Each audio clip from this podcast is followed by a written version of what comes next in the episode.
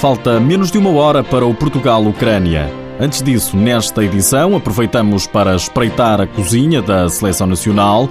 Damos ainda um pulo até Antuérpia. Vamos ao encontro de um imigrante português e de um jornalista japonês que torce pelas cores de Portugal. Seja bem-vindo ao TSF Futsal.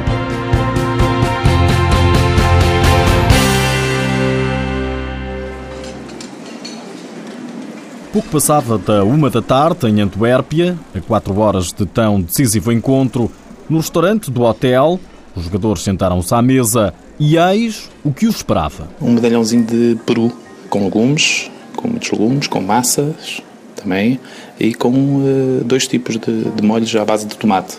E, a sobremesa é pedinflá. Tem sempre sopa, não é? Tem sempre sopa. A sopa vai sendo variada, canja ou um creme, um creme de, de legumes. Um almoço nutritivo. Uma hora antes do encontro, há pouco, pelo meu relógio, os jogadores voltaram a comer, desta vez um lanche mais leve. Luís Patrão, 39 anos, natural de Mira, é o cozinheiro-chefe da Seleção Nacional. Prepara com afinco cada refeição, mas engane-se quem pensa que coloca à mesa o que lhe dá mais jeito a ele ou ao jogador mais esquisito. Isso está sempre dentro de um plano alimentar que é feito e elaborado pelo médico, não é? Eh, não é feito a pedido, porque estamos em competição. E isso é feito pelo médico sempre, com autorização do médico. Cabe-me só a parte de confecção, com o gosto tradicional português e com a comida mais próxima que os, os jogadores comem em casa, com, da sua mãe. Aproximação possível à comida da mamã, mas há alimentos com sinal stop em competição. São aqueles alimentos que muitas das vezes uh, atrasam a digestão, são alimentos mais pesados, os pimentos, uh, as próprias especiarias mais pesadas, a pimenta, o piripiri, que nós não usamos, porque são tudo coisas que vão dificultar a digestão e aqui o que se, o que só, o que se pretende obter é uma digestão rápida. É? e com muitos nutrientes saudáveis. Segredos de como se devem alimentar campeões. Então e agora, Luís Patrão? Depois de uma dieta destas, como se sentem os portugueses? Eu sinto que eles, que eles estão felizes. Eu sinto que eles saem da refeição, da sala de refeições contentes. Portanto, acho que isso é gratificante. Eh, acho que isso é. Acho não, tenho a certeza que é muito importante, senão não estaria aqui, não é? E acho que é uma mais-valia eh, nós, nós podermos ter uma pessoa que trate de, dos estômagos deles, não é? Tão bem. Agora só falta mesmo a entrada em campo. E já não falta muito para que comece a fase de aquecimento. O pavilhão Sport Palais, o Palácio dos Desportos, vai enchendo. Há muitos portugueses a apoiar a seleção. É que em Antuérpia há uma forte comunidade imigrante. Dela faz parte Edgar Ferreira. Prepara-se para ver o jogo pela televisão. Edgar quis juntar-se a esta edição do TSF Futsal. É grande o entusiasmo em torno da seleção? Sim, sim, sim. Uh, há muitos portugueses que vão, ao, que vão assistir aos jogos uh, no pavilhão e que apoiam uh, calorosamente a seleção. Cada dia, cada semana, cada mês, cada ano, o futsal vai assumindo cada vez mais importância. Começa a mover paixões, fantasia e rivalidades. Edgar é natural da Guarda. Foi por amor que emigrou para Antuérpia depois de fazer uma viagem pela Patagónia, conheceu uma belga e não mais alargou. Na Bélgica, aprendeu a gostar de futsal, sobretudo por discussões com amigos de outros países. Mas na Bélgica, o futsal ainda está à procura de afirmação. O futsal na Bélgica é, é, um, é um desporto residual, ou seja, uh, é um desporto amador, eu diria que mais amador que, que, do que em Portugal.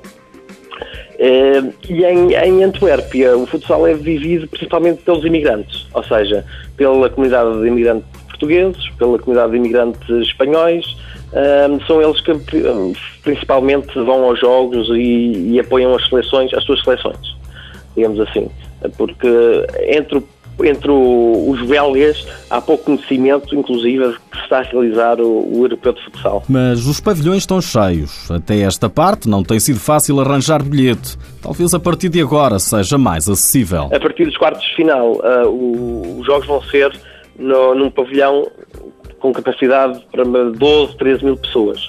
Uh, e a, a final já está esgotada para a final já não há bilhetes. Uh, penso que para, para os quartos finais, para as meias finais, ainda há alguns bilhetes. E será que vamos ter Portugal na final? Na final, uh, não sei, mas uh, estou confiante que com a, contra a Ucrânia podemos, possamos ganhar o jogo e avançar para a meia final. depois, dependendo de quem encontremos na meia-final, é uma incógnita se podemos ir à final ou não. Mas estou confiante que contra a Ucrânia possamos ganhar e, e avançar às meias finais.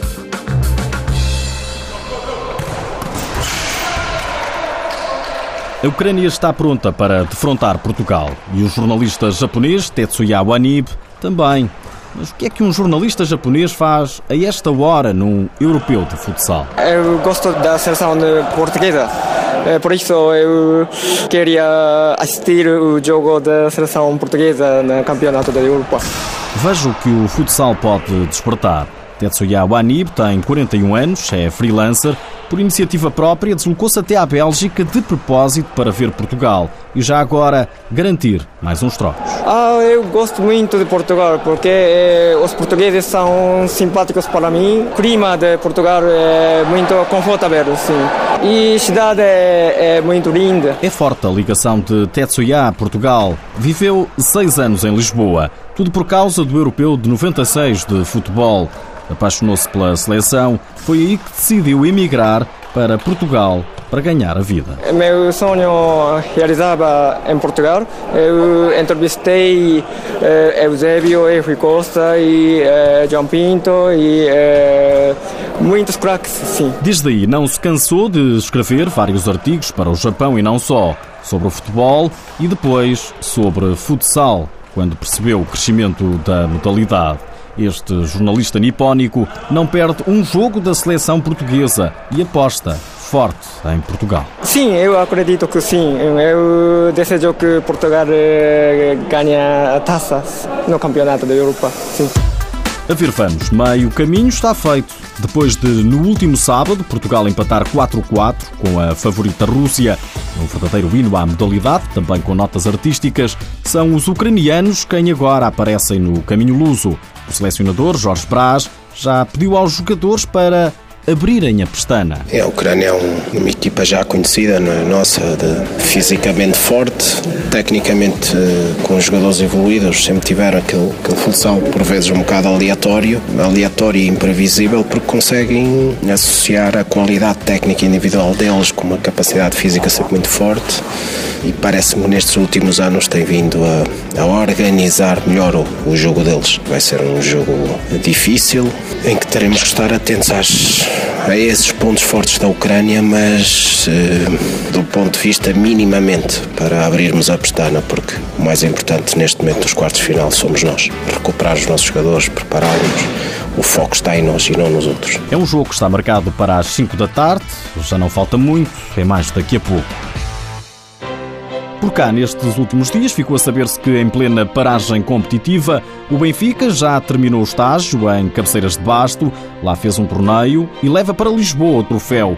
Os encarnados venceram na final por 7-2 a equipa da casa, o Contacto Futsal, de seu nome, uma equipa que milita na terceira divisão.